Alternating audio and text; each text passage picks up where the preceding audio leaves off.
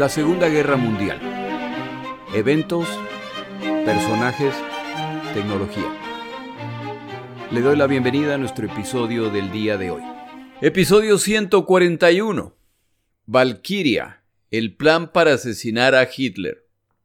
Muchas gracias a mis oyentes. ¿Quién diría que mi podcast ya se acerca a los tres años y medio de existencia?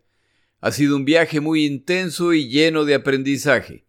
Confío que haya sido lo mismo para usted. Por favor, no me pregunte cuántos episodios faltan, usted ya lo sabe. Como hago periódicamente, me tomo la libertad de solicitar su apoyo financiero a fin de continuar el podcast. Es un esfuerzo considerable en lo personal y viene con costos que alegremente pago para completar este, el cual sin duda siempre consideraré uno de los proyectos personales más gratificantes de mi vida. Sea parte de este logro, ayúdeme a llegar a la meta. Las opciones para apoyarme financieramente son PayPal y Patreon. PayPal le permite hacer una contribución única. Patreon hacer contribuciones mensuales que son descontadas de una cuenta bancaria o de una tarjeta de crédito. El monto de la contribución en cualquier cantidad se aprecia. Yo tengo muchos oyentes y si cada uno hiciera una pequeña contribución, este proyecto se volvería autosustentable. A quienes hacen donaciones de cualquier valor, yo con todo gusto les envío las notas del podcast que cubren los primeros 15 episodios. Si desea ayudarme, la información respecto a mis cuentas de PayPal y Patreon se encuentran en mis páginas de Twitter y de Facebook. Las dos son llamadas la Segunda Guerra Mundial, eventos, personajes, tecnología. Nuevamente, muchas gracias. Si desea invitarle un café a este aficionado que decidió relatar esta guerra como a él le hubiera gustado que se la cuenten, se lo agradezco mucho. Tome en cuenta el caso de un cierto personaje de este podcast que quería ser pintor, pero nunca lo logró por falta de recursos económicos y vea la que se armó al verse forzado a dedicarse a otras cosas. Ayúdeme a completar mi podcast. Nunca sabrá lo que evitamos. En fin, empezamos nuestro episodio. En el episodio previo mencionaba los planes de Hitler para el mundo y la impresionante capacidad de Hitler para alcanzar logros que eran aparentemente imposibles, muchas veces superando obstáculos que parecían insuperables. Pero para 1944 ya queda claro que la guerra está perdida y muchos tienen claro que la única forma de tratar de salvar algo es negociar la paz y hay una condición ineludible. Hitler debe desaparecer. No solo porque Hitler no buscará ningún tipo de arreglo pacífico, sino que para este momento ningún país aliado consideraría una paz en la cual Hitler es parte. Las conspiraciones contra Hitler no son nuevas, pero ante múltiples fallos, los planes se vuelven más y más complejos. El grupo más sofisticado de conspiradores ha entendido que asesinar a Hitler no es suficiente. Si eso es todo lo que se hace, entonces Goering o Himmler tomarán el poder, y estos dos son tan malos o peores que Hitler. El plan, por lo tanto, deberá buscar eliminar de ser posible a estos tres personajes al mismo tiempo. Pero además deben tener un plan para tomar el poder y crear una estructura de gobierno inmediatamente o se desatará el caos.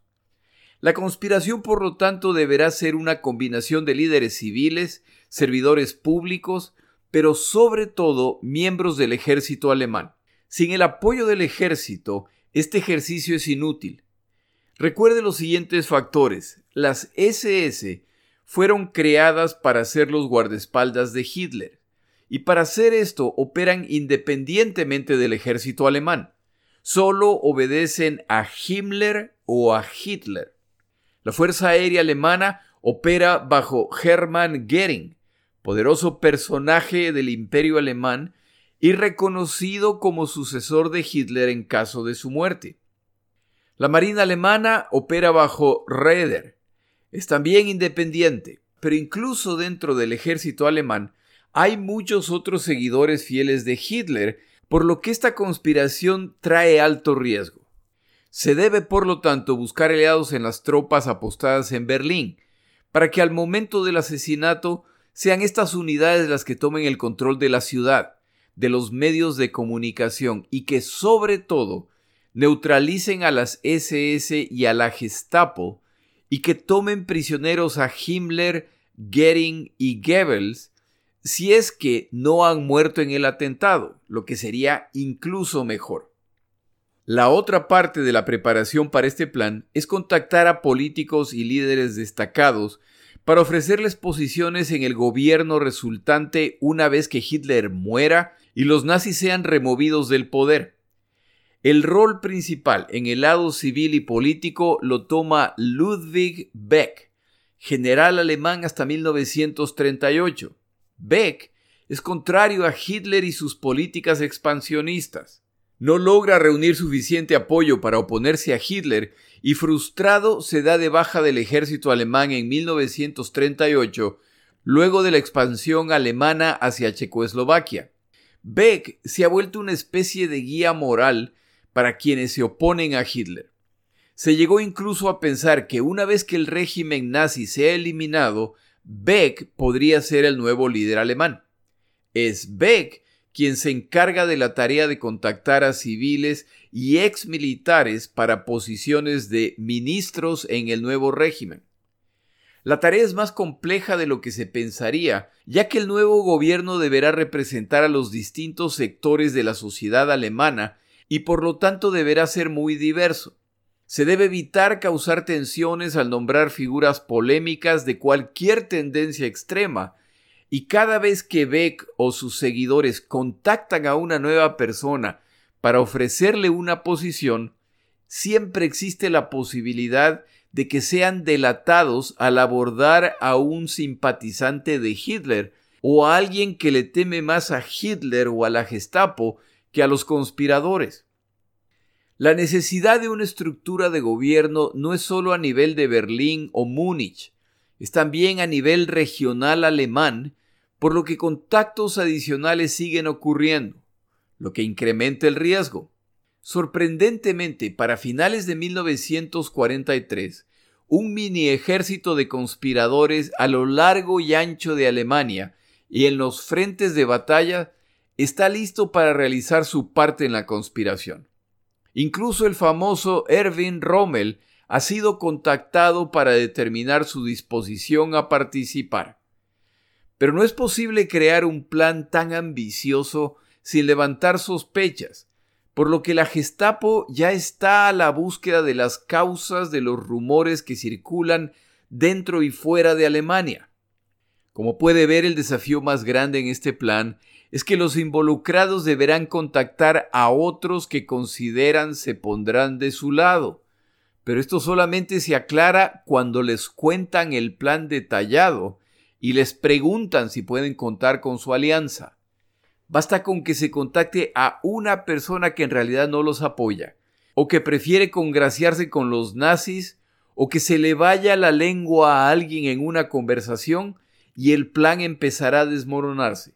El proceso de armar toda esta estructura toma meses, a medida que se contacta a los posibles involucrados y se los va ubicando en posiciones de importancia, y no pueden estar seguros de que no han sido infiltrados por los servicios de inteligencia en busca de las cabecillas de esta conspiración. De acuerdo con el autor consultado esta semana, para julio de 1944, esta conspiración ya involucraba a más de 6.000 ciudadanos alemanes, incluyendo tres mariscales de campo, 19 generales, 26 coroneles, dos embajadores, siete diplomáticos, un pastor protestante y el jefe de la policía de Berlín. A medida que la guerra va peor y se va volviendo aparente que Alemania va a ser derrotada, quienes muestran interés en opciones alternativas a Hitler se multiplican. Este es un factor importante, en mi opinión, para evitar idealizar a quienes conspiran contra Hitler. Sin duda hubo muchas motivaciones distintas para la oposición, pero un factor importante a considerar es que la oposición a Hitler se incrementa cuando la guerra va mal. Si como a veces se afirma respecto a algunos de los personajes mencionados el día de hoy, se oponían a las ideas de Hitler o sus acciones, entonces, ¿dónde estaban entre 1933, cuando los nazis ascienden al poder, y 1942, cuando la guerra todavía iba bien? El hecho de que la oposición se incrementó cuando la guerra iba mal para mí sugiere que no necesariamente se oponían a las ideas de Hitler, sino a las decisiones militares de Hitler que van a impedir a Alemania ganar la guerra. Creo que tampoco hay que generalizar y la pureza de los motivos de los conspiradores sería de distintos niveles. En todo caso, sugiero que considere esto cuando lea las historias de los involucrados en esta y otras conspiraciones. Quienes conspiran contra Hitler buscan establecer contactos con los aliados, principalmente británicos, a fin de coordinar los esfuerzos y entender el impacto que ejecutar estos planes tendrán en Alemania.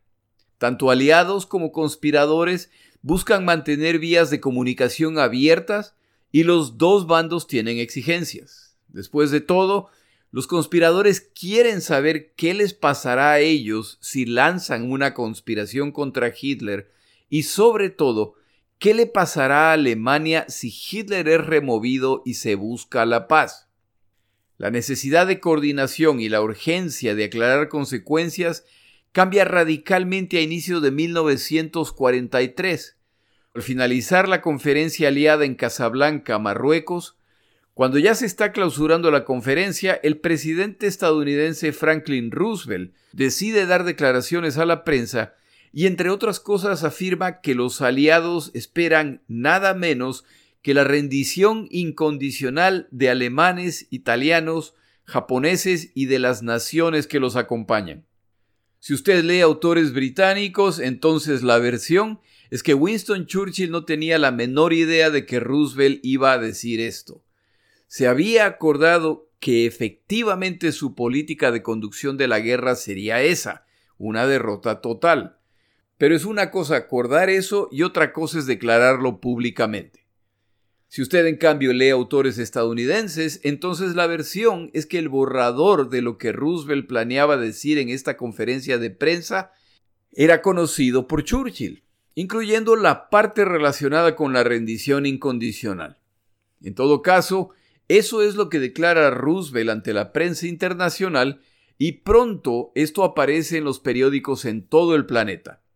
Esta declaración es vista por Goebbels, el ministro nazi de propaganda, como un gigantesco regalo de parte de los aliados. Si a algún alemán le falta decisión para pelear hasta la muerte, esta declaración debería despejar cualquier duda. Si después de la Primera Guerra Mundial el tratamiento de Alemania fue tan cruel como ellos sintieron que fue, luego de esta declaración de Roosevelt, esto solo puede significar la destrucción de la nación. La única opción que tiene Alemania es vencer. Los conspiradores dentro de Alemania inmediatamente buscan clarificación de parte de los aliados. ¿Qué quiere decir eso en relación a sus planes para asesinar a Hitler y derrocar a los nazis? Si logran eliminarlos, entonces la cláusula de rendición incondicional será removida. Considera la situación en que se encuentran los conspiradores. Si ellos ejecutan su plan y logran matar a Hitler y remover a los nazis, y esto resulta en que se acorte la guerra y en mejores condiciones para Alemania, entonces ellos serán héroes. Por otro lado, si ejecutan su plan, Hitler es asesinado y remueven a los nazis del poder, y el resultado de esto es la derrota completa de Alemania y su disolución como nación o la destrucción del pueblo alemán, como lo declara la propaganda oficial nazi, entonces ellos, los conspiradores, han matado al que quería luchar hasta la muerte, lo que a la larga se ha demostrado era la opción correcta. Estos conspiradores, por lo tanto, pasarán a la historia como traidores y los peores villanos de Alemania. Avance a finales del mismo año 1943, cuando ocurre la conferencia aliada en Teherán. Durante esta conferencia, Stalin critica las declaraciones de Roosevelt de inicios de año en que anuncia que los aliados esperan la rendición incondicional de los países del eje. Aquí un punto de Jorge que considero importante.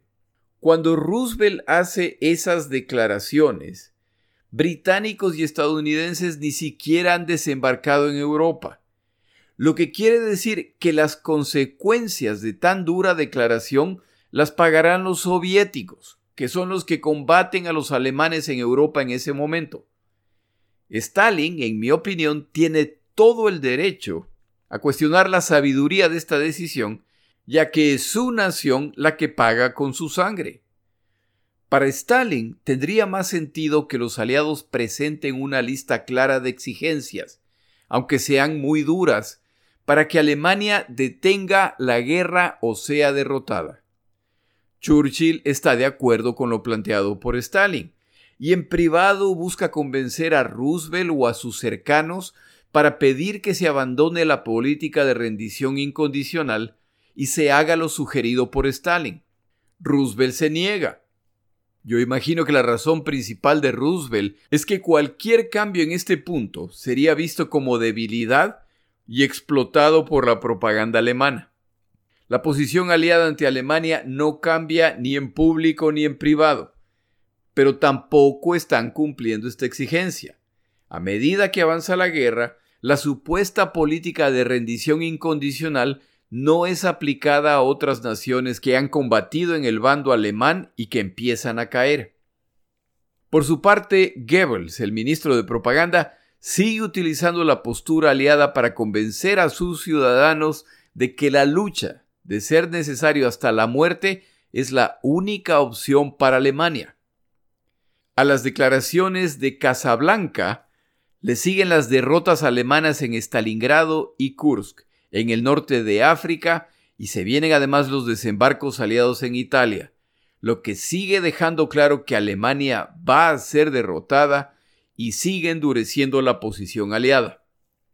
Los aliados occidentales están al tanto de la existencia de los planes para conspirar contra Hitler.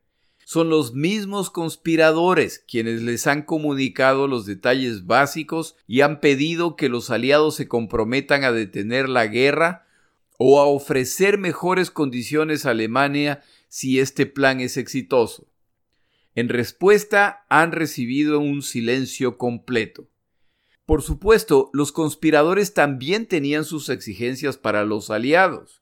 La más grande era que, si se produce esta conspiración, se suspenda la guerra en el oeste de Europa para sumar estas tropas al esfuerzo alemán para detener a los soviéticos en el este. Los alemanes para este momento se presentan como los salvadores de la cultura, del sistema y de los valores europeos. Desafortunadamente para ellos, para este momento, ya nadie está para aceptar exigencias o incluso sugerencias que vienen desde Alemania. Esto resulta en que algunos de los conspiradores duden al temer que sus acciones lanzarán a Alemania a su destrucción completa. En 1944 las cosas se ponen aún peor para Alemania, cuando el 6 de junio de 1944 una fuerza multinacional encabezada por británicos, canadienses y estadounidenses desembarcan en Francia, y a los pocos días queda claro, en opinión de los comandantes alemanes en este teatro de operaciones, que ya no serán capaces de expulsar a los aliados del continente y que deben prepararse para perder Francia. Hitler, que veía el ingreso aliado a Europa Occidental como una amenaza mucho más grave que el frente soviético, debido a la cercanía de los desembarcos aliados a los centros industriales alemanes, se niega a aceptar que Francia está perdida. De paso, en el siguiente episodio hablamos de esta teoría de Hitler de que este frente, el occidental, es más peligroso que el frente este, es decir, el soviético. Los soviéticos están preparándose para darle su opinión al respecto. Los conspiradores dentro de Alemania, a la luz de los desembarcos del 6 de junio de 1944, ya han concluido que la suerte de Alemania está echada y que su derrota es solo cuestión de tiempo. El momento para coordinar acciones con los aliados o intentar obtener concesiones de parte de ellos ya ha pasado. Es hora de ejecutar el plan, al margen de qué consecuencias traiga. En este punto tomamos una pausa en nuestro episodio.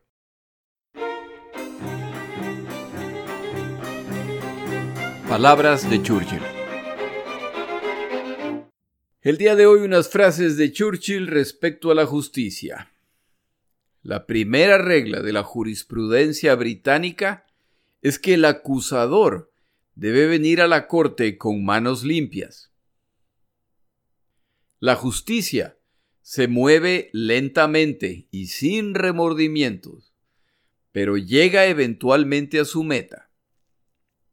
Y la última, uno debe procurar ser justo antes que ser generoso.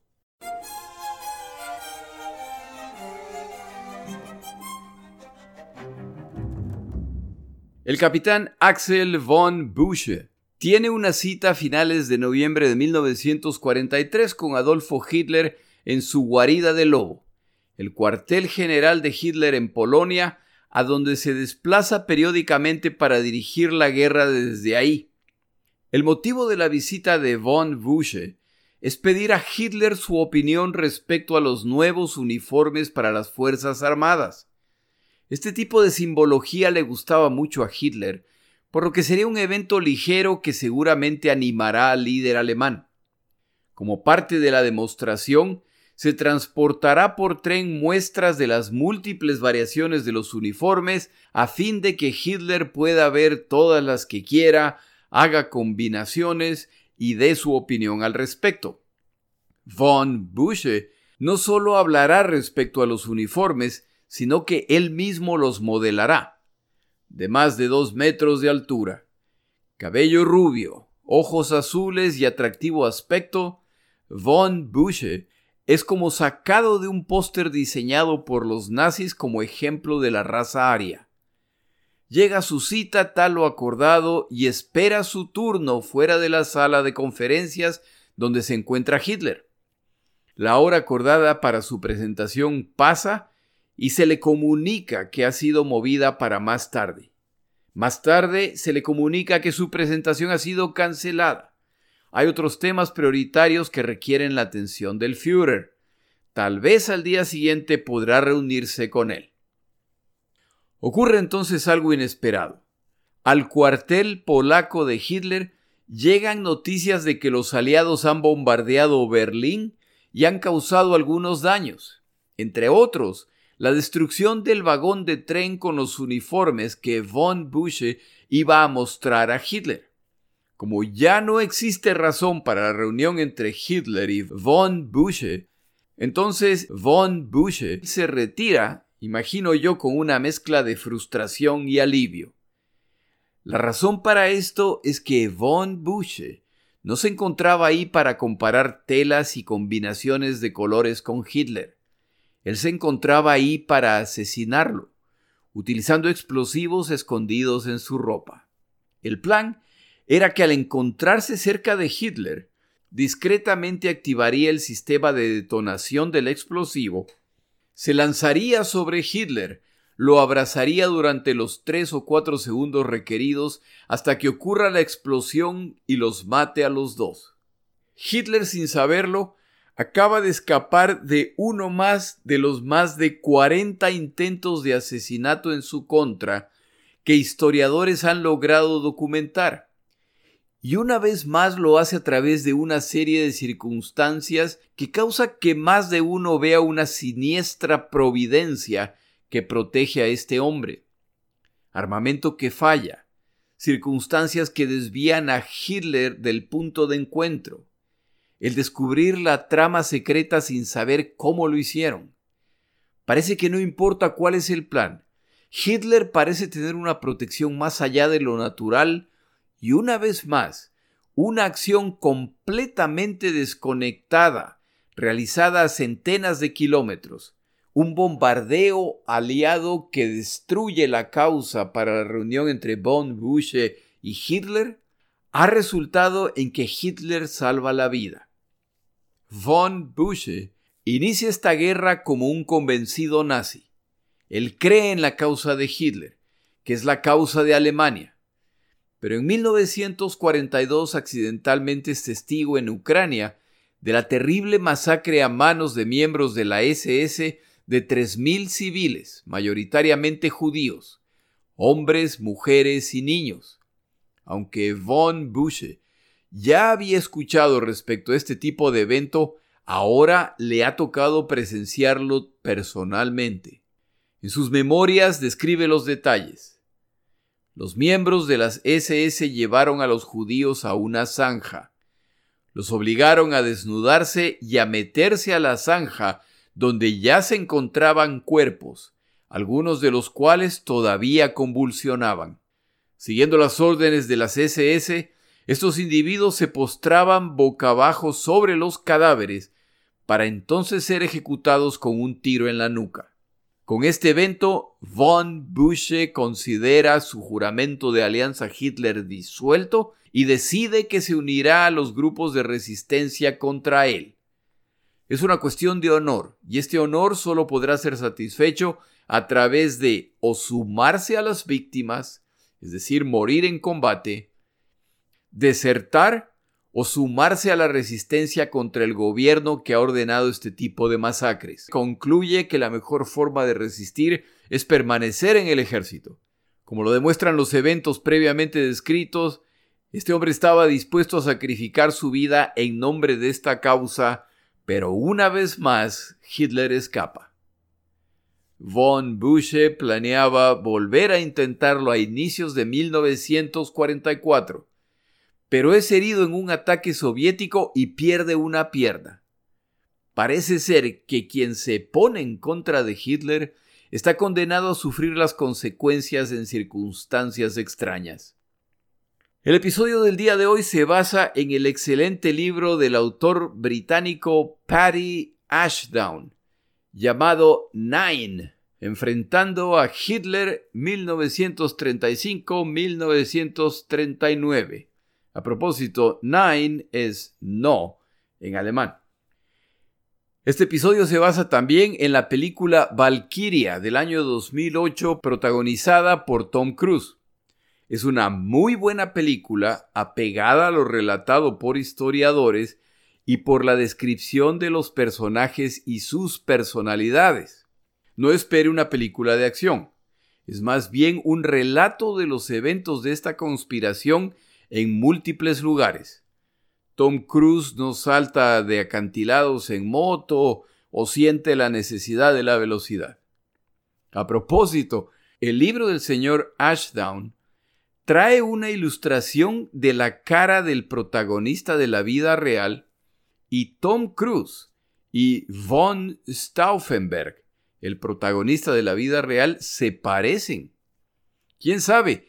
A lo mejor los dos son parientes lejanos de doña Celia. Le recomiendo este libro que se lee como una novela de misterio, pero va a necesitar papel y lápiz para poder seguir a todos los participantes. Le recomiendo también la película, que a veces también toma su esfuerzo por tener que seguir a tanto rubio. Esta es la trama del atentado contra la vida de Hitler que relato hoy y que fue el atentado más elaborado de la Segunda Guerra Mundial. Como el punto central de esta operación es el ejército, los conspiradores han decidido tomar un plan creado por Hitler para utilizarlo en su contra. El plan se llama Valkyria y fue creado por el gobierno de Hitler para proteger la capital alemana y por lo tanto a Hitler en caso de disturbios masivos como resultado de ataques o de descontrol de la población. Este plan requería la presencia permanente de tropas en la ciudad que practicaban incesantemente en caso de disturbios. La ejecución de Valkyria estaba en manos del ejército territorial alemán. Este plan es tan serio que cada semana los comandantes a cargo de su ejecución en Berlín debían reportar el estatus de las fuerzas a su cargo. Cada comandante tiene en su caja fuerte o en su caja de seguridad el plan detallado firmado por Adolfo Hitler para asegurarse de que si llega el momento será ejecutado al pie de la letra. Estas órdenes secretas incluyen las palabras clave cuando se ejecute el plan. Golondrina para comunicar que se debía iniciar inmediatamente simulacros a fin de determinar si estas unidades estaban listas en caso de emergencia. La segunda clave es gaviota. Y cuando esta palabra se emita, entonces los comandantes sabrán que este no es un simulacro. La verdadera operación Valkyria se ha iniciado. Este plan tiene la ventaja de estar diseñado para el ejército exclusivamente con instrucciones específicas de excluir de cualquier comunicación o conocimiento a las SS o a la Gestapo. Este plan refleja el estilo de Hitler, que procuraba tener planes con todos y contra todos en caso de ser necesario. Para asegurarse de que el plan solo sea utilizado para este fin, solo dos personas pueden ordenar su ejecución en caso de crisis. Adolfo Hitler y el general Friedrich Fromm si Hitler no está disponible. Fromm es escogido por ser un convencido nazi. Al menos eso es lo que cree Hitler. Friedrich Olbrich es el jefe de las fuerzas de reserva alemana que entre otras tareas está a cargo de las tropas que protegen Berlín. Debido a sus funciones, ha estado involucrado en la creación del Plan Valkyria, Olbrich lleva tiempo pensando en cómo utilizar este plan en contra de Hitler, y es que como ya se ha dicho, este grupo de conspiradores ha concluido que matar a Hitler no será suficiente. Hay que matar a su círculo cercano de ser posible y a continuación tomar el control de sitios críticos en Alemania, en otras ciudades y naciones y en el frente para asegurarse de que las fuerzas alemanas neutralizarán a las SS y a la Gestapo y que aceptarán y apoyarán la conspiración. Sin esto, el plan fracasará, al margen de si logran matar a Hitler. Como se puede imaginar, tal como en el caso de los civiles, el número de conspiradores militares se sigue incrementando y con esto el riesgo de ser descubiertos. El plan no se puede iniciar hasta estar seguros de que los distintos componentes están listos, y aquí vuelven a aparecer eventos extraños. Comandantes que finalmente acceden a sumarse a la conspiración solo para morir en combate o sufrir accidentes. Conspiradores que están en la posición correcta para apoyar el plan y luego de comprometerse son asignados al frente soviético. ¿Los han descubierto? ¿Quién mueve los hilos que controlan estos eventos? Al grupo inicial de conspiradores se ha sumado un personaje crítico en esta historia, Klaus von Stauffenberg, de familia noble, hereda el título de conde, educado en el catolicismo y creyente en las ideas de Hitler sin llegar a ser parte del partido nazi. Educado para mandar y con orientación hacia el servicio popular, tremendamente nacionalista. De acuerdo con el autor consultado, Stauffenberg además tenía simpatía hacia el socialismo por sus propuestas de igualdad.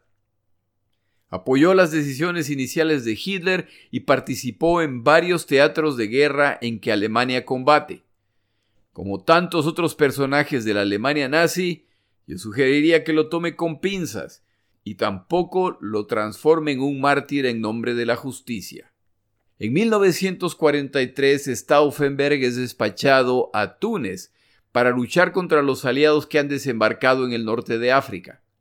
En abril de ese año se encuentra en camino con sus tropas cuando son ametrallados y bombardeados por la aviación aliada y resulta seriamente herido. Salva la vida, pero pierde el ojo izquierdo, la mano derecha y dos dedos de la mano izquierda. Tras meses de recuperación en Múnich y en su castillo familiar, le presentan al general Tresco, uno de los oficiales que conspiran contra Hitler, y poco a poco queda claro que von Stauffenberg con gusto participará en la conspiración. Fromm, el general designado por Hitler para firmar la autorización para ejecutar Valkyria en caso de que él no esté disponible, está al tanto de los intentos de derrocar a Hitler de parte de Olbrich y del general Trescow. Pero Fromm no se muestra completamente convencido y su compromiso siempre resulta dudoso. Fromm está jugando con fuego, ya que incluso si no participa en la conspiración, su decisión de no delatar a los conspiradores resulta en complicidad. Su única opción para salir limpio de esta situación es delatar a los conspiradores. Pero él se mantiene en esta tenue línea entre los dos bandos, seguramente esperando a ver quién va a ganar y entonces sumarse al bando ganador. Como Fromm declaraba, al final él siempre terminaba en el bando correcto. Los conspiradores le han pedido que se defina, ¿está con ellos o no? Fromm, sabiendo la posición crítica en la que se encuentra, lo que lo hace intocable para los conspiradores, simplemente se niega a confirmar su alianza mientras les desea suerte con su plan. Stauffenberg insiste, pero no logra un compromiso. Lo que al menos les queda claro a los conspiradores es que Fromm no planea entrometerse en la situación. El plan final, asumiendo que todo sale bien, busca eliminar a Hitler durante una conferencia en la que se encuentre su círculo cercano, con la esperanza de que Goering y Himmler, los reconocidos herederos del poder en caso de la muerte de Hitler, también morirán. Una vez que ya desaparecen, se culpará de su muerte a las SS y se ejecutará Valkyria para restaurar el orden, desarmar a las SS y a la Gestapo, que son las que han conspirado contra Hitler. Se fingirá que se inicia una búsqueda de un gobierno interino y se empezará a ubicar en posiciones clave a quienes se ha contactado secretamente desde hace meses. Parte fundamental para lograr el éxito es iniciar el proceso más allá de Berlín por lo que comandantes militares en el frente soviético, en París y en distintas ciudades están listos para tomar el control de las Fuerzas Armadas. Stauffenberg, a pesar de su rango más bajo que los generales que participan en esta conspiración, pasa a tomar control de los preparativos para el intento de asesinato contra Hitler. A inicios de julio de 1944, Stauffenberg es ascendido a coronel y nombrado jefe de staff de Dietrich Fromm, el vacilante general que no decide a qué bando sumarse. Sorprendentemente ha sido Fromm quien ha solicitado esto. No queda claro si para congraciarse con Stauffenberg o con Hitler, quien tenía mucho respeto por él. Este ascenso lo cambia todo. La nueva posición como asistente de Fromm resulta en que Stauffenberg ahora tiene acceso a Hitler cuando Fromm requiere enviar informes o que se realicen presentaciones en su nombre. Von Stauffenberg tiene un aspecto particular. Parche para cubrir el ojo perdido, manga derecha vacía y mano izquierda mutilada, lo que lo hace fácilmente reconocible. Si a esto se le suma la circunstancia en que ocurrieron sus lesiones y el hecho de que a pesar de todo esto Stauffenberg no ha perdido su imponente presencia y decisión, Stauffenberg se vuelve un personaje muy respetado. En la película, Hitler hace algunas afirmaciones respecto a Stauffenberg, pero el autor consultado esta semana no confirma que eso haya ocurrido, por lo que podría ser simplemente un invento de la película. En todo caso, Stauffenberg es un líder que poco a poco ha demostrado tener una gran capacidad organizacional y de liderazgo, por lo que ha pasado a ser la figura central de esta operación. La personalidad, de acuerdo a lo reflejado en la película de Tom Cruise, está alineada con lo descrito por el autor consultado esta semana. Para 1944, Stauffenberg se ha convencido de que la única opción para Alemania es eliminar a Hitler y a su círculo cercano, que buscar el apoyo o compromiso aliado es inútil y que deberá ser él, Stauffenberg, quien deberá jugar un papel central en esta conspiración. Para este momento muchos intentos de matar a Hitler han fallado, incluido el que describí al inicio del episodio, por lo que Stauffenberg se ofrece personalmente para asesinar a Hitler. Tiene la decisión y debido a su ascenso el acceso que le dará esta oportunidad. Hasta que ese día llegue, se dedicará a preparar el resto de los componentes para asegurarse de que el plan completo funcionará. El personal necesario para realizar las comunicaciones una vez que se asesine a Hitler sigue creciendo y el centro de comando militar en Berlín será utilizado como el centro de comando para esta conspiración, que cada vez se vuelve más inminente. En julio de 1944, Hitler una vez más se encuentra en su centro de comando en Polonia, conocido como la guarida del lobo, coordinando las múltiples emergencias que siguen apareciendo y de las que hablaremos en episodios posteriores. El 6 de julio de 1944, Stauffenberg viaja al refugio de Hitler para presentar la versión actualizada del plan Valkyria. Hitler no lo sabe, pero esta nueva versión del plan incluye provisiones que han sido cambiadas para ayudar a los conspiradores a tomar el poder una vez que Hitler muera. Este paso es muy importante, ya que una vez firmado por Hitler, este documento será copiado y enviado a los distintos comandantes para que cuenten con la versión más actualizada del plan y que lo ejecuten cuando la conspiración se inicie. Estos comandantes no saben que sin quererlo van a participar en la conspiración contra los nazis. Todo va de acuerdo a lo planeado y Hitler firma el plan actualizado sin caer en cuenta del impacto de los cambios realizados. Con este paso completo, la siguiente oportunidad para Stauffenberg será el 20 de julio, ya que asistirá para presentar un reporte a nombre del general Fromm. Ese día llevará consigo dos paquetes de explosivos plásticos provistos por los servicios de inteligencia británicos. Estos paquetes, no muy grandes, pero pesados, son suficientes para volar un tanque en pedazos. Los explosivos serán llevados dentro de dos portafolios que supuestamente contienen los reportes confidenciales enviados por Fromm. Stauffenberg no planea morir en este atentado, por lo que la bomba será activada utilizando otro aparato también provisto por los británicos, un tubo metálico lleno de ácido que deberá ser aplastado en el centro utilizando un playo, lo que hará que el ácido empiece a circular hasta llegar al material explosivo y detonarlo. Se espera que el proceso tome alrededor de 10 minutos, desde aplastar el tubo metálico hasta que la bomba explote. Pero esta no es una ciencia exacta, por lo que podría ocurrir mucho antes o inmediatamente. Stauffenberg viaja con su asistente, lo que no llama la atención a nadie vista sus limitaciones físicas. El asistente de Stauffenberg le ayuda a cargar sus portafolios y lo ayuda con tareas manuales. Este asistente está enterado de lo que están a punto de hacer y está dispuesto a morir con Stauffenberg de ser necesario.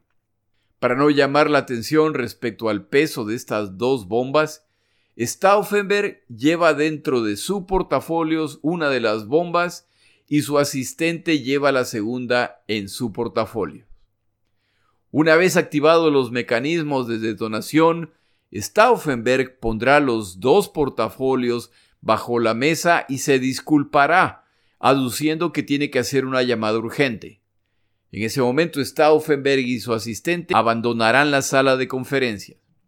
Por cuestiones de seguridad, Hitler tiene sus reuniones dentro de un búnker de concreto con paredes de varios metros de espesor y sin ventanas, por lo que se espera que la explosión de estos dos paquetes de explosivos, al no tener una ruta de escape a través de ventanas o puertas, destrozará completamente a todos los presentes. Una vez que la bomba explote y Hitler muera, hay que actuar con celeridad para ejecutar el resto del plan antes de que la Gestapo o las SS reaccionen. Stauffenberg y su asistente, una vez que la bomba explote, volarán inmediatamente a Berlín para ponerse al frente de los pasos siguientes. Hasta que esto ocurra, hay que asegurarse de que Fromm firme la orden Valkyria, lo que inicia los movimientos militares y que se anuncie la muerte de Hitler, pero solo cuando esté confirmado que Hitler ha muerto y que las SS y la Gestapo están bajo control. El comunicado que planean transmitir ya ha sido redactado. Se titula Un llamado al pueblo alemán y en resumen afirma que la tiranía de Hitler ha sido rota. Describe las acciones de Hitler que describe como traición a Alemania. Critica las muertes, torturas y abusos causados por este régimen y acusa directamente a Hitler por su sed de muerte y su megalomanía. El texto es claramente un mensaje no solo para los alemanes, sino además para los aliados. El momento ha llegado y los conspiradores se aseguran de que los servicios secretos aliados están al tanto de que el atentado contra la vida de Hitler es inminente. Una vez más piden algún tipo de garantía de que los aliados ven esto favorablemente y considerarán algún tipo de concesión a Alemania. Una vez más, la respuesta es el silencio. La ansiedad por la inminencia de la operación resulta en actos imprudentes, incluyendo la utilización apresurada de la palabra clave gaviota, que marcaba el inicio de la operación Valkyria, lo que causa la movilización de las fuerzas militares, no para un simulacro, sino para una verdadera crisis. Los conspiradores, al darse cuenta de este error, intentan convencer a quienes ahora sospechan de que este fue un error y solo fue un simulacro mal comunicado. La Gestapo, por su parte, ya sospecha que algo muy serio está por ocurrir, por lo que mejor lo descubren pronto. El 18 de julio, dos días antes del atentado, un oficial alemán que regresa a Berlín en periodo de descanso comenta casualmente a Stauffenberg durante una conversación informal que él ha escuchado de boca de un noble húngaro que en dos días el cuartel general de Hitler en Polonia será volado en mil pedazos. Stauffenberg actúa como si no tuviera idea de lo que habla su interlocutor. El tiempo se les está acabando. Y es entonces cuando a mí también se me acabe el tiempo para este episodio, por lo que tendré que relatar lo ocurrido en un episodio futuro. Siguiendo mi horario establecido, la próxima semana no grabo un episodio. En dos semanas regresamos al frente este, donde ya se ha desatado la operación soviética denominada Bagration, el golpe de gracia a las Fuerzas Armadas Terrestres Alemanas. Mi nombre es Jorge Rodríguez Gracias por acompañar. Para información adicional respecto a este episodio, las notas de este podcast, que incluyen la narración de este episodio, así como acceso a resúmenes, videos, documentales y materiales adicionales gratuitos disponibles en el Internet, por favor vaya a Amazon y busque el libro La Segunda Guerra Mundial, Eventos, Personajes, Tecnología al comprar estas notas me ayuda y me apoya financieramente. Puede encontrar información adicional en mi página web, lasegundagm.com. Muchas gracias.